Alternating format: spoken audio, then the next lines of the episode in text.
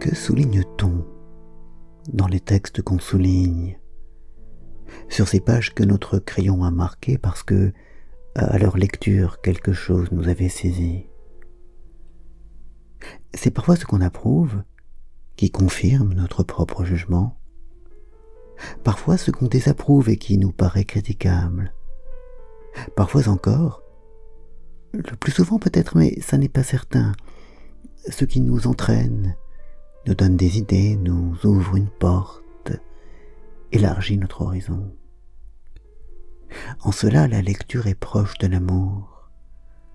On en attend ce qui rassure, conforte et apaise, mais aussi ce qui provoque, étonne, dérange. Et on y cherche plus que tout la porte des étoiles, ce qui nous conduit d'un monde à l'autre, nous emporte et nous transporte, à condition de le vouloir, bien sûr, d'accepter d'y lire autre chose que le reflet de nos propres idées, à condition d'y chercher autre chose que soi-même, de savoir y distinguer autre chose que soi-même.